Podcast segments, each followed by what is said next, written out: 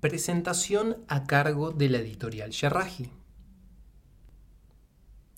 Cuando conoció al Sheikh Musafer Effendi, quien sería su primer maestro en el sufismo, el doctor Robert Frager ya era un psicólogo distinguido y un referente de la psicología transpersonal, además de ser un activo buscador espiritual. Su encuentro con la tradición mística del Islam no solo cambió su vida, sino que enriqueció su labor profesional y su concepción de la psicología. Uno de los méritos de este libro es cómo ensambla hábilmente la perspectiva psicológica con la tradición espiritual del sufismo. Pero antes de comenzar a hacerlo, divide las aguas y muestra en qué difieren ambas perspectivas a través de una lúcida enumeración de las falencias comunes del enfoque psicológico occidental. Asimismo evidencia, de entrada, que el sufismo es un enfoque holístico y trascendente del ser humano. El doctor Frager comienza definiendo brevemente y luego les dedicará sendos capítulos a los conceptos que dan título a esta obra corazón, yo y alma, heart, self and soul. Lo hace naturalmente desde el sufismo, en donde se lo llama kalb, nafs y ruh, respectivamente.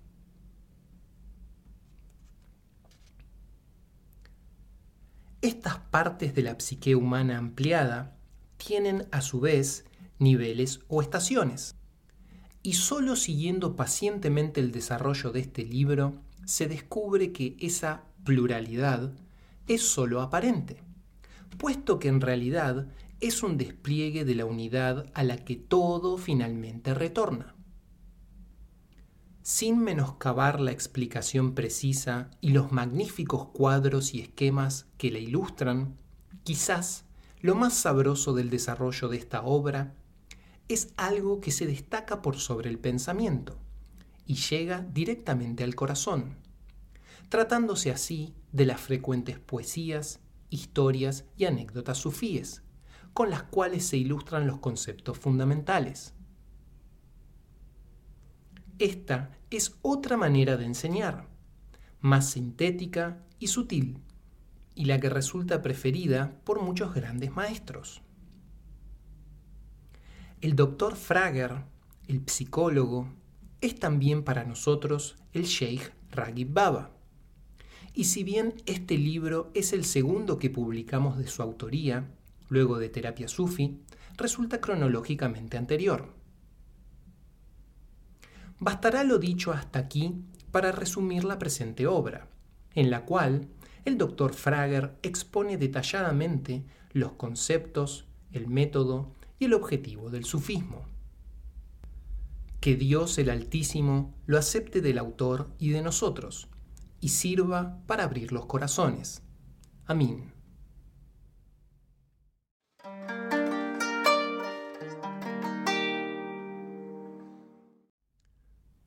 Los historiadores suelen describir al sufismo como el núcleo místico del Islam y datan su aparición alrededor del siglo IX después de Cristo, aproximadamente 200 años después del nacimiento del Islam.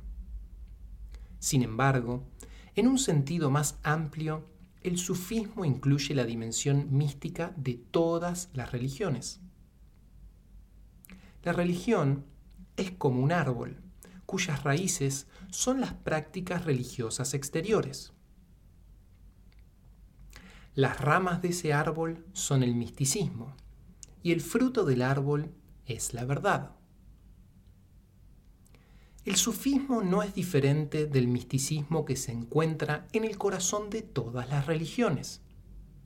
Es como un río que pasa a través de varios países y es aclamado como propio por cada nación, pero solo hay un río. Todo misticismo tiene la misma finalidad, la experiencia directa de la divinidad. A quien practica el sufismo se lo llama sufi, derviche o fakir. Sufi tiene múltiples significados en árabe, incluidos puro y lana, puesto que los primeros sufíes vestían simples mantos de lana y buscaban la pureza interna. Derviche es un término persa derivado de dar o puerta y hace referencia a quien va de puerta en puerta, mendigando, o a alguien que está en el umbral, es decir, entre la percepción de este mundo y la conciencia de la divinidad. Fakir es el término árabe para persona pobre.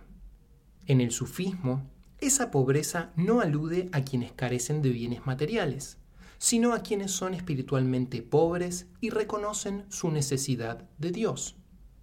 Sus corazones están libres de apegos de cualquier cosa que no sea Dios.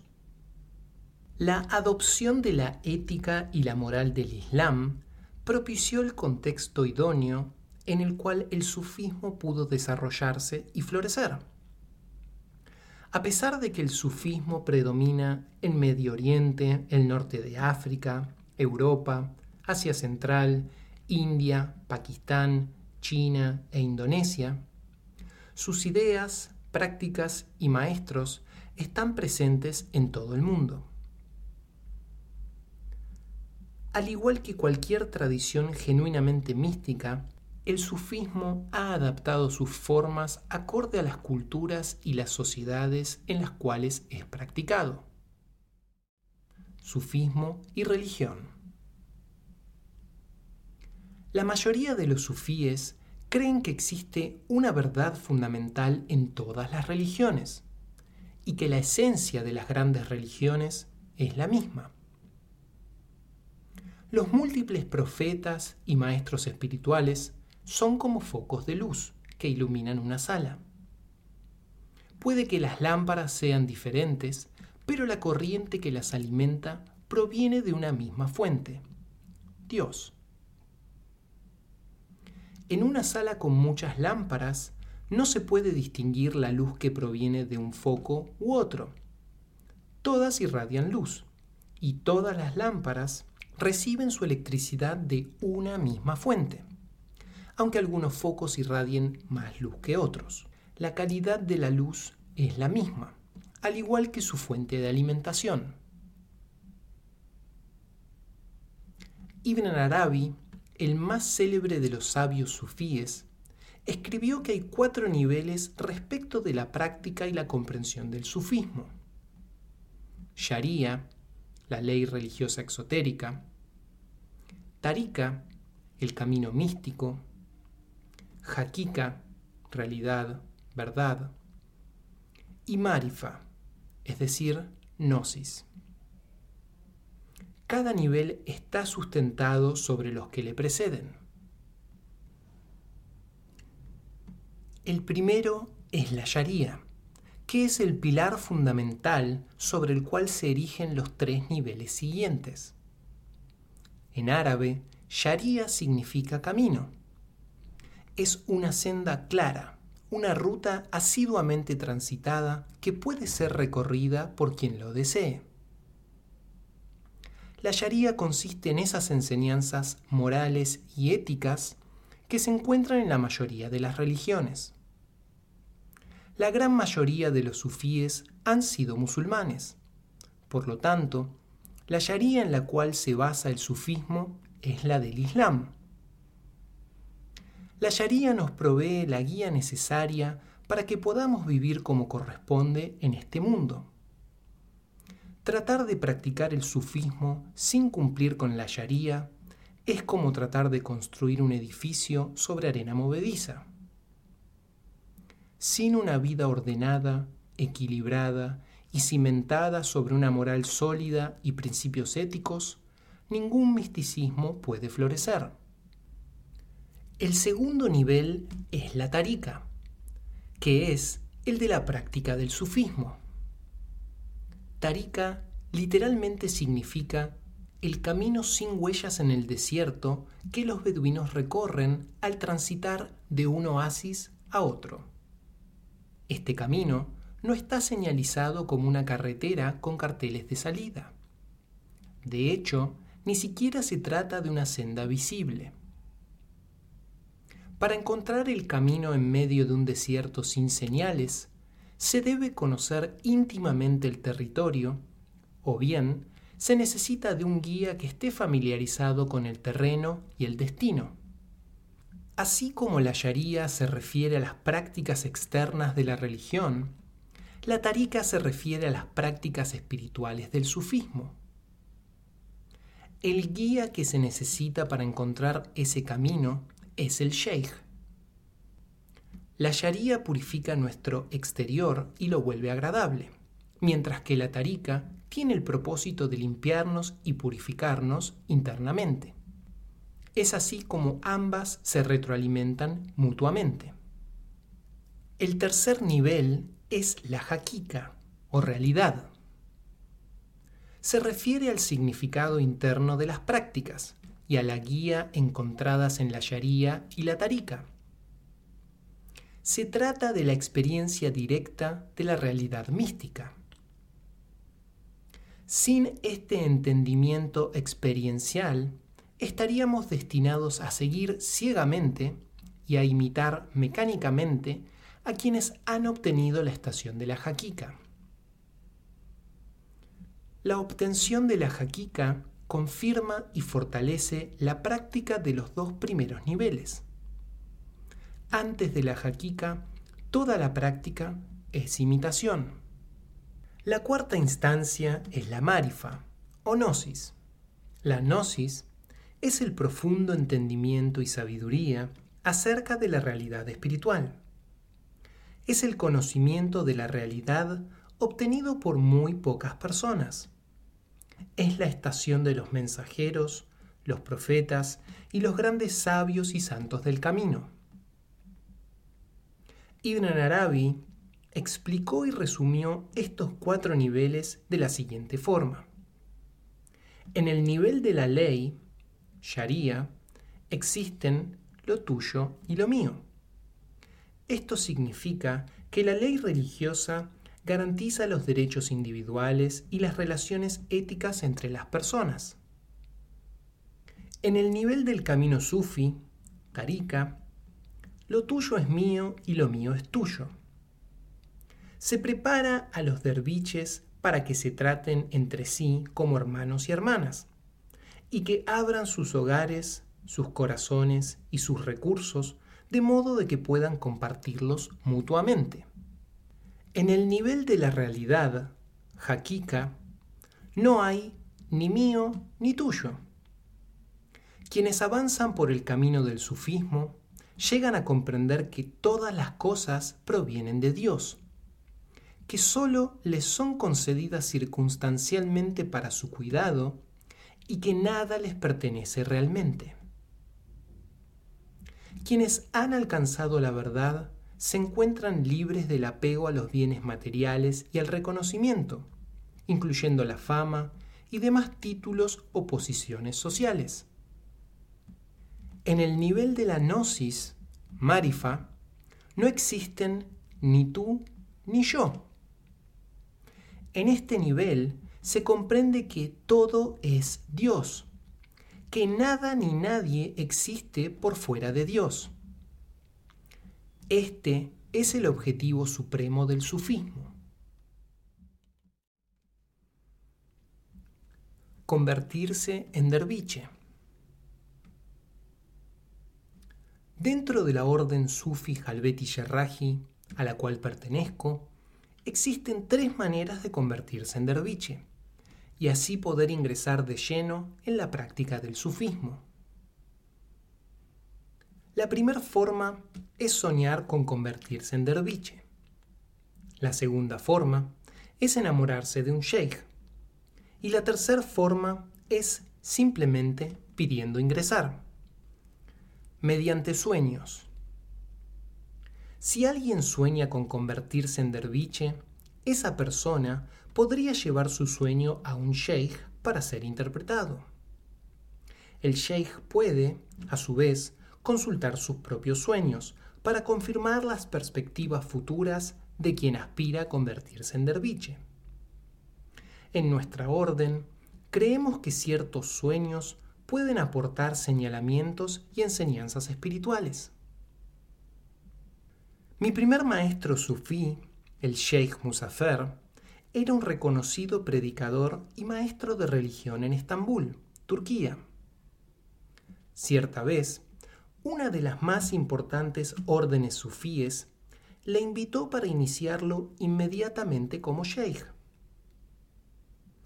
Musafer entonces contestó que debía esperar a recibir la confirmación a través de un sueño antes de poder aceptar.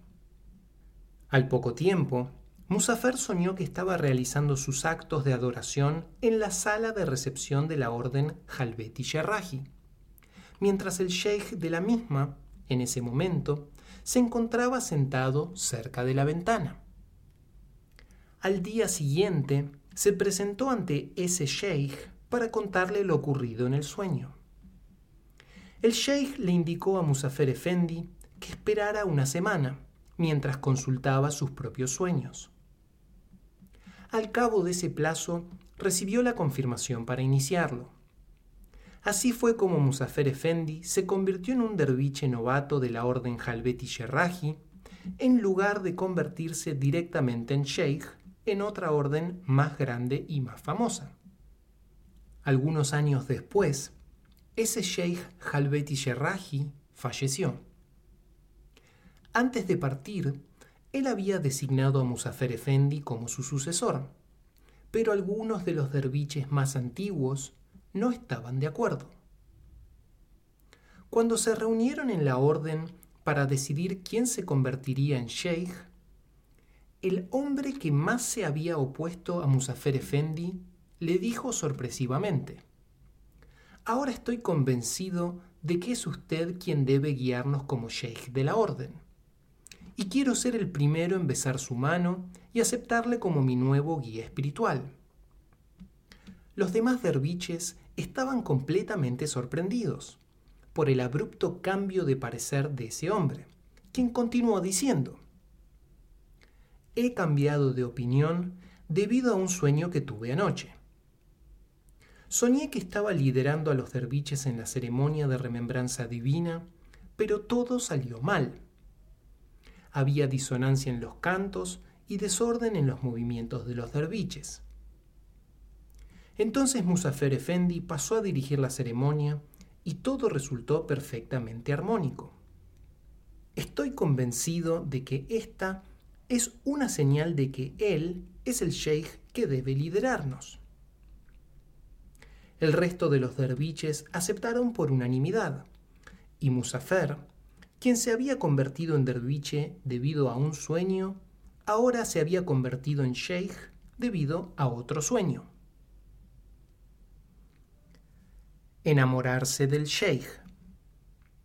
La segunda manera de convertirse en derviche es enamorándose de un sheikh.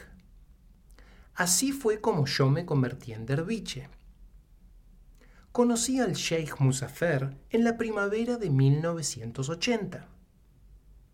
Él había sido invitado al centro de estudios que yo había fundado, el Instituto de Psicología Transpersonal él se presentó con un grupo de 25 derviches, incluyendo músicos y cantantes, para poder realizar la ceremonia sufi de remembranza de Dios.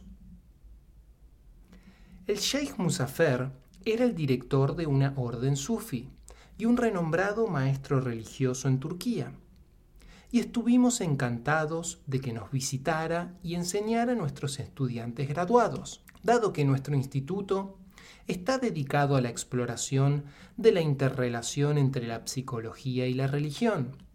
Y hemos invitado a numerosos representantes de todas las religiones y tradiciones espirituales para aprender de su sabiduría. El día que los derviches tenían programado su arribo, yo me encontraba en mi oficina hablando por teléfono. Mi puerta estaba entornada y se podía entrever el vestíbulo de entrada.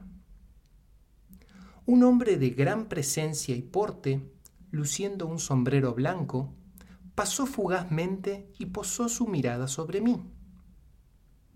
En ningún momento detuvo su paso, por lo que su mirada no podría haber durado más que una fracción de segundo. Sin embargo, para mí, el tiempo se había detenido. Sentí como si toda la información de mi vida hubiese sido absorbida e integrada por una computadora gigante. Y repentinamente este hombre conociera no solamente mi pasado, sino también mi futuro, incluyendo los resultados de mi conversación telefónica. Normalmente no me hablo a mí mismo, pero una voz interior dijo, espero que ese sea el sheikh, porque si no lo fuera, pienso que no estaría listo para conocer a su maestro. Concluí mi llamado y me dispuse a ubicar a nuestros invitados. Me presenté como el presidente del instituto y les di la bienvenida. Para mi gran alivio, el hombre que había visto desde mi oficina era el Sheikh Musafer. Esa misma tarde fui invitado a tomar el té con los derviches y el sheikh nos relató varias historias sufíes. Inmediatamente noté que la realidad viviente de esta tradición era mucho más rica que los libros que había leído acerca del sufismo. Las historias en los libros no alcanzan ni tan solo una pequeña fracción del impacto que genera el ser transmitidos por un maestro, quien además enriquece el contexto y profundiza el énfasis de los ejes centrales en cada historia. He estado intensamente atraído por el misticismo durante mucho tiempo. Durante 10 años ejercité activa y disciplinadamente prácticas de meditación. En determinado momento, comencé incluso psicoterapia con orientación espiritual. A medida que comenzaba a trabajar sobre una serie de problemáticas personales cargadas de emocionalidad, sentí como mis prácticas de meditación me abandonaban. Fue como si las ideas de Freud respecto de la libido estuvieran en lo cierto, es decir, solo disponía de una limitada cantidad de energía psíquica. Y ahora que estaba dedicada a trabajar sobre mis problemas personales, no estaba más disponible para mis labores espirituales. Ni siquiera lograba sentirme culpable por no continuar meditando, porque este cambio se presentaba claramente como un movimiento de energías internas, en vez de ser el resultado de la holgazanería o falta de voluntad. Cuando conocí al Sheikh Musafer, aún estaba en terapia a pesar de encontrarme en una especie de limbo espiritual. No estaba seguro de estar listo para comenzar una nueva práctica espiritual, pero estaba seguro de cuánto añoraba la anterior. El Sheikh Musafer era un hombre de gran corazón, carisma y sabiduría. Entrar en su presencia era como presentarse ante un sultán o un emperador. Sentía como si su poder personal fuera balanceado únicamente por su gran amor y compasión. Además, el Sheikh Musafer era un maravilloso contador de cuentos con un magnífico sentido del humor. Jamás olvidaré la primera vez que escuché al Sheikh Musafer realizar una plegaria. Dos de nuestros estudiantes, una pareja judía, le pidió que suplicara por su unión en matrimonio. El Sheikh Musafer levantó sus manos, palmas hacia arriba, y comenzó a suplicar. De inmediato, me di cuenta de que jamás había escuchado una verdadera plegaria hasta ese preciso momento. Parecía como si él hubiese ascendido a un lugar celestial desde el cual seleccionaba y hacía descender cada una de sus palabras para la súplica. Antes de eso, todo lo que había escuchado eran súplicas que utilizaban las palabras de otras personas o rezos formulados intelectualmente desde un estado de conciencia cotidiano. Sin embargo, las plegarias del Sheikh Musafer eran totalmente diferentes. También me sentí impresionado por el hecho de que él nunca preguntó acerca de la religión o las creencias de la pareja en cuestión. Esto resultaba a todas luces irrelevante para él, y se notaba que no podía haber rezado más sincera o profundamente ni por sus propios derviches. De hecho, esa misma pareja se convirtió en derviches de Musafer al año siguiente. También quedé impresionado por la sabiduría y la relevancia práctica de las enseñanzas del Sheikh Musafer. Varios de mis anteriores maestros espirituales habían resultado muy monásticos y sus enseñanzas de difícil aplicación cotidiana. De hecho, yo ya estaba un poco cansado de escuchar conferencias acerca del trabajo y las relaciones dictadas por quienes nunca habían tenido empleos ni familia. El Sheikh Musafer tenía los pies bien puestos sobre la tierra y estaba muy al tanto de las vicisitudes del mundo. Él tenía un negocio, una pequeña librería religiosa, una esposa y estaba criando a sus dos hijos. También pude apreciar en profundidad a los hombres y mujeres que viajaron junto al Sheikh. Entre estas personas había doctores, abogados, profesores, empresarios y obreros me sentí particularmente impresionado por el sentimiento de hermandad que emanaba de ellos. Todos habían servido en el ejército turco. Su disciplina resultaba notable, pero no había rastro alguno de machismo entre ellos. Estos hombres se apresuraban a servirse mutuamente una copa de agua o una taza de té. Muy a menudo reían juntos y hasta los vi haciéndose cosquillas. Esa era la clase de grupo masculino que siempre anhelé. Al cabo de la primera visita, estaba deslumbrado por cómo el maestro, sus enseñanzas y la comunidad de derviches encarnaban acordemente las tres joyas del budismo. El Buda, el Dharma, las enseñanzas budistas, y el Sangha, la comunidad de budistas practicantes. Cualquiera de estas tres dimensiones hubiera sido suficiente para que considerara seriamente seguir este camino. Pude apreciar cómo todo estaba perfectamente articulado, resultando en una única y poderosa combinación. El Sheikh Musafer y los derviches volvieron a visitarnos al año siguiente, de modo que me dispuse a desligar mi agenda de cualquier compromiso para poder acompañar al grupo tanto como me fuera posible durante su estadía. A pesar de haber quedado íntimamente movilizado por el primer viaje, nunca había soñado con convertirme en derviche. Sin embargo, durante el primer día de este segundo viaje, una joven mujer se acercó al Sheikh Musafer y le preguntó titubeante, ¿Puede una mujer americana convertirse en su derviche? Claramente su pregunta era más personal que teórica, pero el Sheikh Musafer le sonrió dulcemente y simplemente contestó la parte manifiesta de su pregunta diciendo, sí, una mujer americana puede convertirse en una de mis derviches. ¿Es posible vivir aquí en América y aún así ser su derviche? El sheikh volvió entonces a espejar su interrogante y le dijo, sí, es posible vivir en América y ser mi derviche. Finalmente, la joven rompió en llanto y sollozando preguntó, ¿puedo convertirme en su derviche? El sheikh Musafer puso dulcemente su rostro sobre su regazo, acarició sus cabellos y le contestó, hijita mía, ya eres mi heredera espiritual.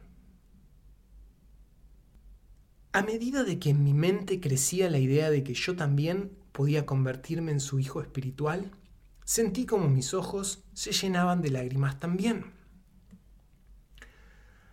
Raramente lloraba en aquellos días, y rápidamente pude discernir que no eran lágrimas de tristeza, ni tampoco de alegría, eran un signo de que había sido profundamente movilizado por lo que estaba sucediendo. He mejorado mucho respecto de mi llanto desde entonces, puesto que un derviche tiene que tener un corazón blando. Durante el día siguiente, cada vez que pensaba en convertirme en derviche, me retiraba a mi oficina a llorar. Finalmente, resolví preguntarle a un derviche acerca de si podía convertirme en derviche. Me contestó que lo hablaría con un derviche más antiguo, de modo de que éste pudiera consultarlo con el sheikh. Tan pronto como realicé mi pedido, una serie de extraños sucesos comenzaron a presentarse en mi mente. Primero pensé que podría ser rápidamente iniciado como derviche y que tendría que subir al escenario al día siguiente para participar de la ceremonia de remembranza de Dios. Luego comencé a pensar en todas las razones por las cuales no debería o no podría ser un derviche. ¿Quería convertirme en musulmán? ¿Tendría que renunciar a mi amor por las otras religiones? ¿Tendría que renunciar a las bebidas alcohólicas? Obviamente, algo en mí oponía una gran resistencia a convertirme en derviche. Esa fue mi primera introducción al nafs, es decir, el ego o yo inferior. La sola idea de que emprendería un camino de transformación interior atemorizaba a una gran parte de mi ser. La tarde siguiente, luego de la ceremonia de remembranza, lo cual observé desde la primera fila, fuimos todos a cenar juntos. Terminada la cena, el sheikh comenzó a recitar unas bendiciones en turco. Esa plegaria se sintió diferente de las que había escuchado hasta el momento. No entendí ni una sola palabra de lo que estaba diciendo, pero sentí como si estuviera siendo bañado en luz mediante su recitación. Su traductor, que estaba sentado junto a mí, se inclinó y me dijo, Eso fue en tu honor, y por lo que está por suceder. Una vez que las mesas fueron limpiadas y guardadas luego de cenar, el sheikh se ubicó al frente de la sala. Yo me encontraba sentado delante de él. Mis rodillas estaban tocando sus rodillas y sus manos estaban sobre las mías. La ceremonia fue realizada en turco y en árabe, y a decir verdad, no entendía exactamente lo que estaba sucediendo. Me fue dado el gorro de derviche, un rosario de cuentas, desví, un medallón de plata y un chaleco de derviche. El chaleco había pertenecido al sheikh y era bastante grande para mi talla. Cuando uno de los derviches señaló esto mismo, el sheikh Musafer rió y dijo, lo va a necesitar para cuando crezca y pueda cobijar a sus derviches con él. Incluso desde el comienzo se me dio un indicio de que había mucho más esperando para mí en este camino. Luego de mi iniciación, noté repentinamente que muchos de mis estudiantes parecían sentir lo mismo que yo, una mezcla de confusión y enamoramiento. Uno por uno preguntaron si podían convertirse en derviches todos coincidimos en que nuestros pechos estaban adoloridos, como si estuviesen siendo estirados por nuestros nuevos corazones expandidos. Estábamos enamorados. Nuestro amor por el Sheikh Musafer era una especie de romance platónico. Este proceso se llama también apertura del corazón del derviche por parte del Sheikh. El principio subyacente es que las personas pueden enamorarse de un sheikh solo si el sheikh ya siente amor por esas personas. Se dice que el amor se mueve desde el lugar de mayor concentración, es decir, el corazón del sheikh, al de menor concentración, el corazón del potencial derviche. Análogamente, cuando el amor por Dios se acrecienta en nuestros pechos, es un signo del amor de Dios por nosotros. Como señaló Beyazid al-Bistami, Raju, al principio estaba equivocado en cuatro importantes cuestiones. Yo buscaba recordar a Dios, conocerle, amarle y buscarle, pero al final caí en la cuenta de que Él me había recordado antes que yo lo recordara, que su conocimiento de mí predecía a mi conocimiento de él, que su amor hacia mí había existido antes que mi amor por él, y que él me había buscado antes de que yo lo buscara. Finalmente, doce de nosotros nos convertimos en derviches. Ese fue el grupo de base que fundó nuestro centro Derga en California. Pedir convertirse en derviche. La tercera y menos auspiciosa manera de convertirse en derviche es simplemente pidiéndolo. En este caso, el deseo de ingresar al camino sufi proviene más bien de la cabeza que del corazón. La siguiente historia me fue contada al día siguiente de que me convirtiera en derviche. En nuestra orden es una tradición contarla en el momento de la iniciación. Mehmet, un joven derviche, tenía un amigo íntimo llamado Hassan. Hassan le dijo a Mehmet, ¿le podrías preguntar a tu sheikh, por favor, si yo también podría convertirme en su derviche? Mehmet fue a su sheikh y le dijo, tengo un buen amigo llamado Hassan. Es honesto y trabajador. Y me pidió que le pregunte a usted si acaso él también puede convertirse en derviche. El sheikh no contestó nada.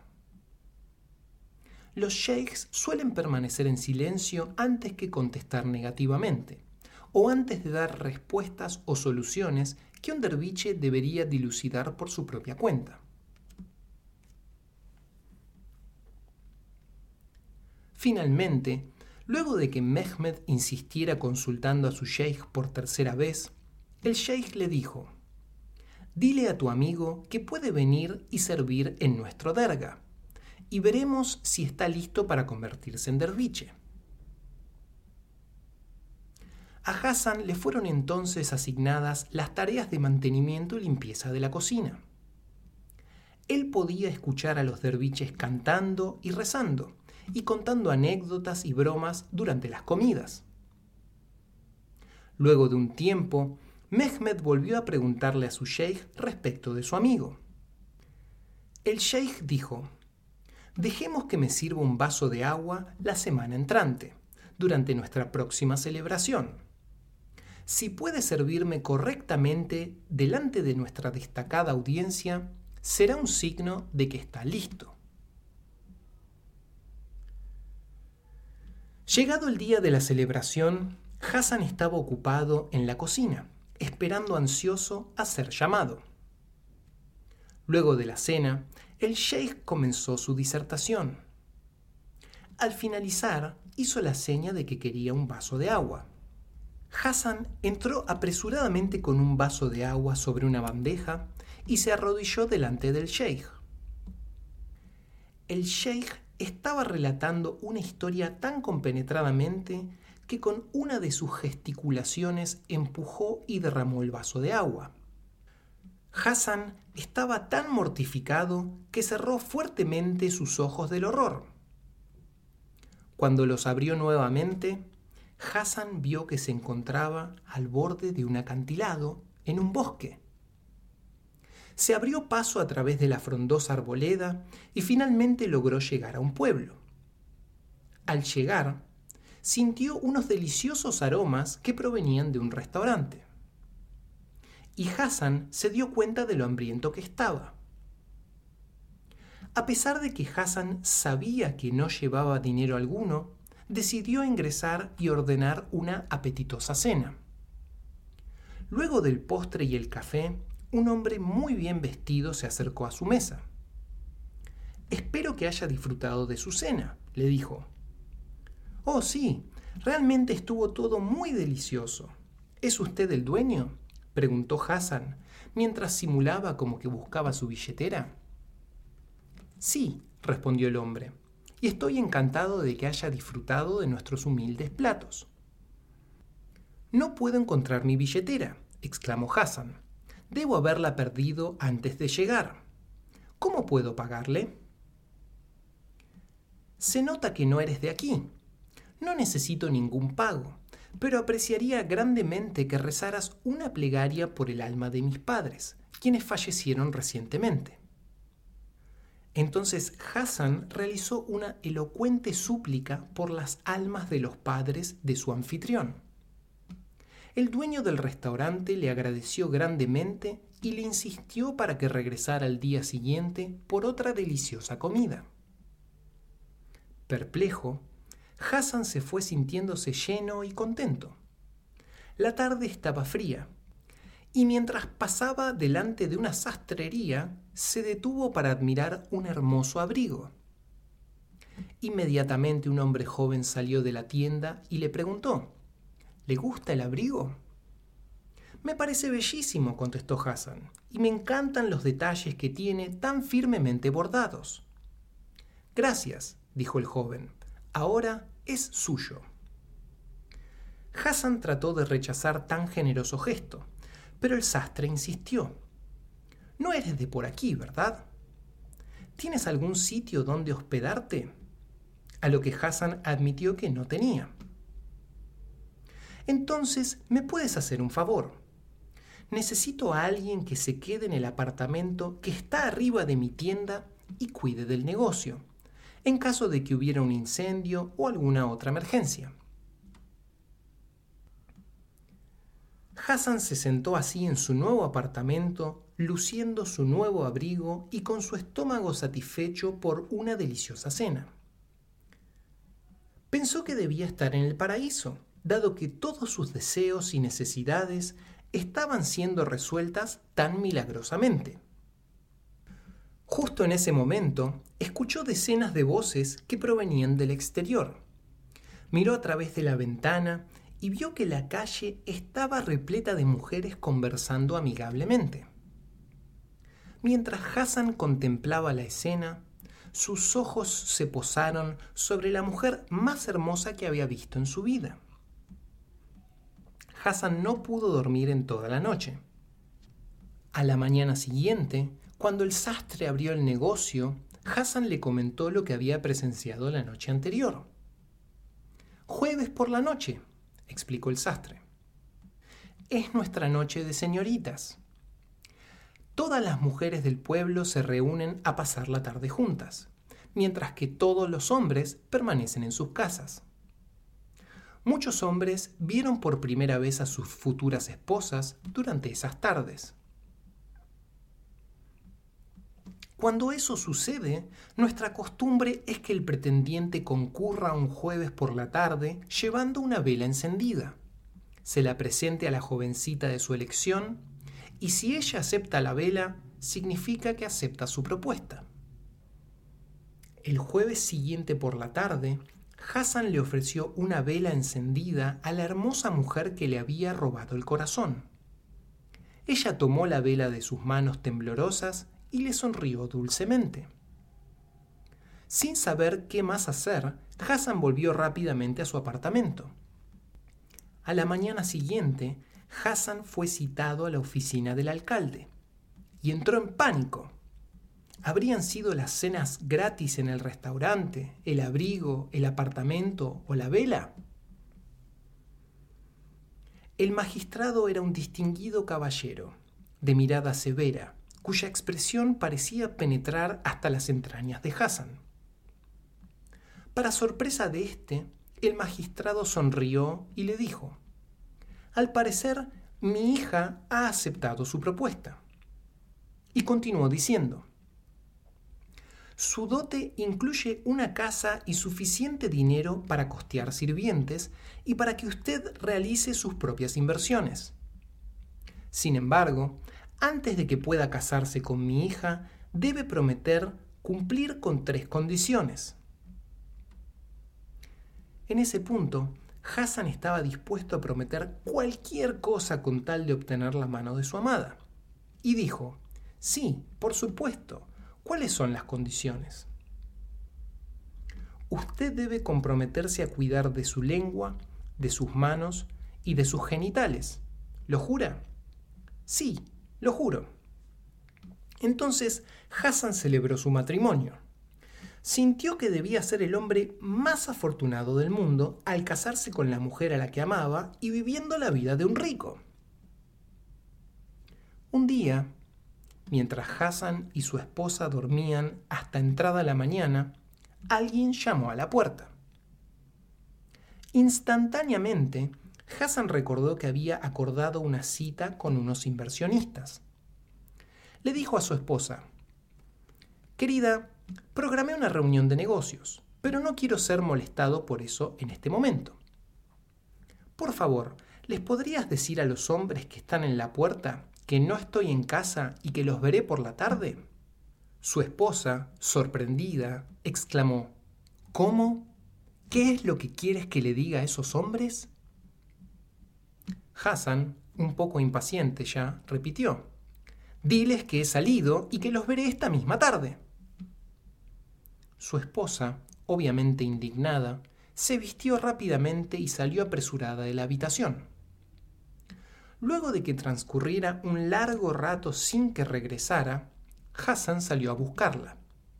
Pensó que quizás podría estar visitando a su padre, así que se dirigió a la casa de su suegro. El magistrado lo recibió muy enojado. Has roto tu primer promesa, dijo. Y peor aún, no solo descuidaste tu propia lengua, sino que le has pedido a mi hija que mienta por ti. Esto es imperdonable. Hassan suplicó y prometió que no volvería a repetirse jamás. Finalmente, su suegro cedió y su esposa acordó retornar al hogar. Pronto todo volvió a la normalidad.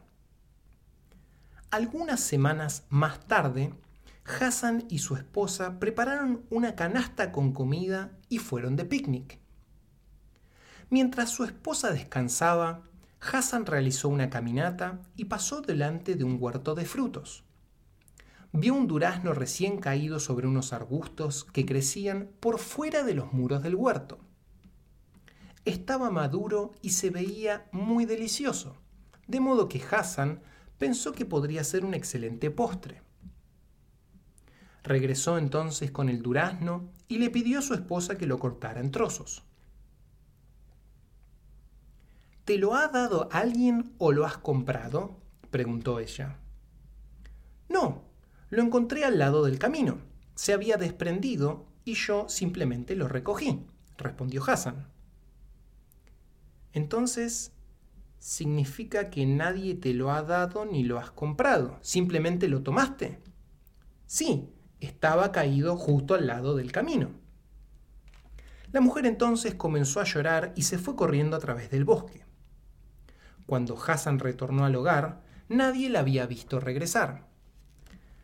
Algunas horas más tarde, y ya de mala gana, fue a ver a su suegro. El magistrado estaba incluso más ofuscado que la vez anterior.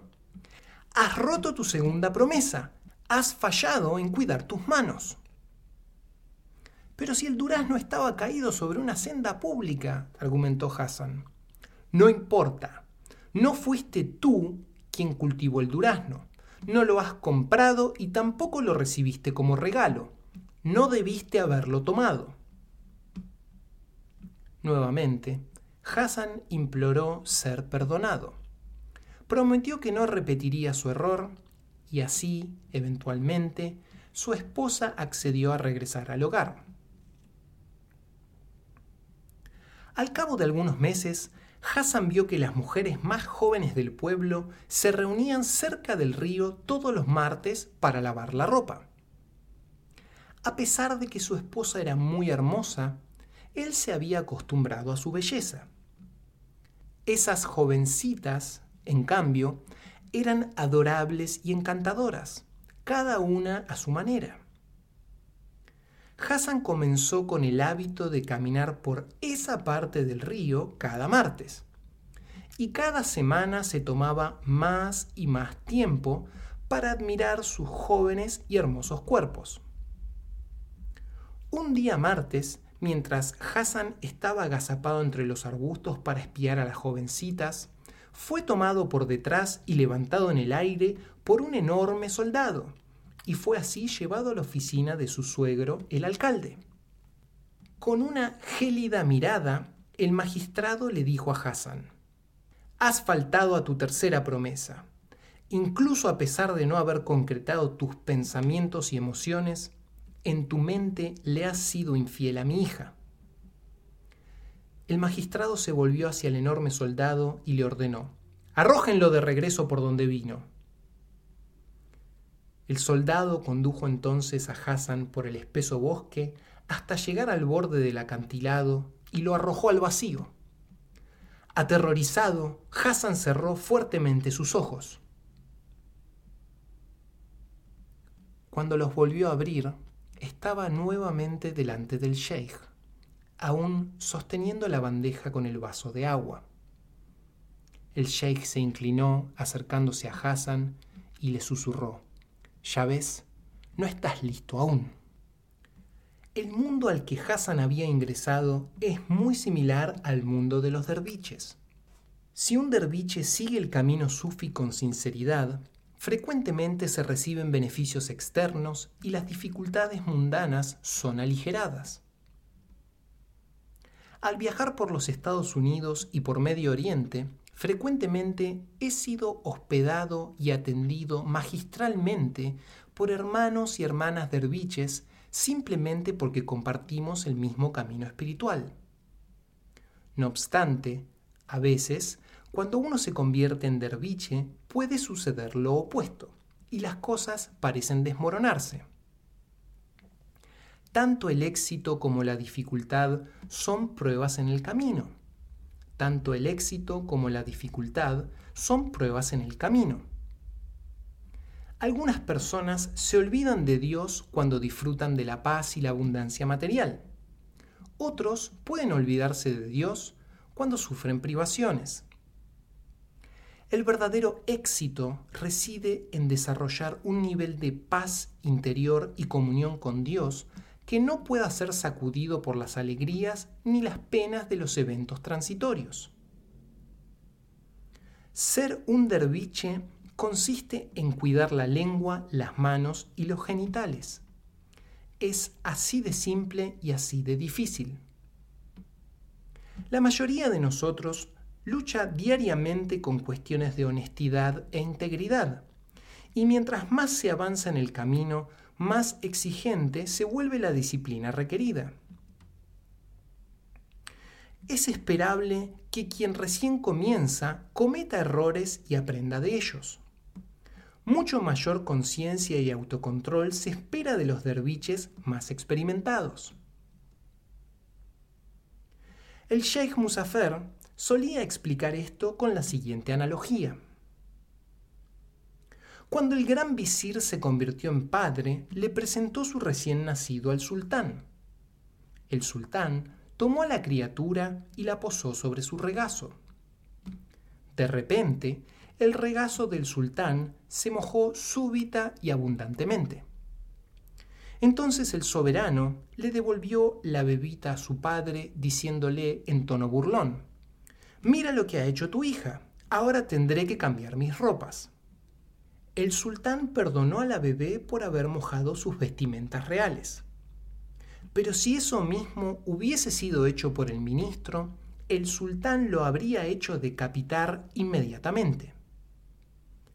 Nosotros somos como bebés sentados en el regazo de Dios. Cada vez que cometemos un error, es como si mojáramos su regazo. Dios nos perdona una y otra vez, pero a medida que maduramos, deberíamos esforzarnos en hacer todo lo que podamos por evitar esas faltas.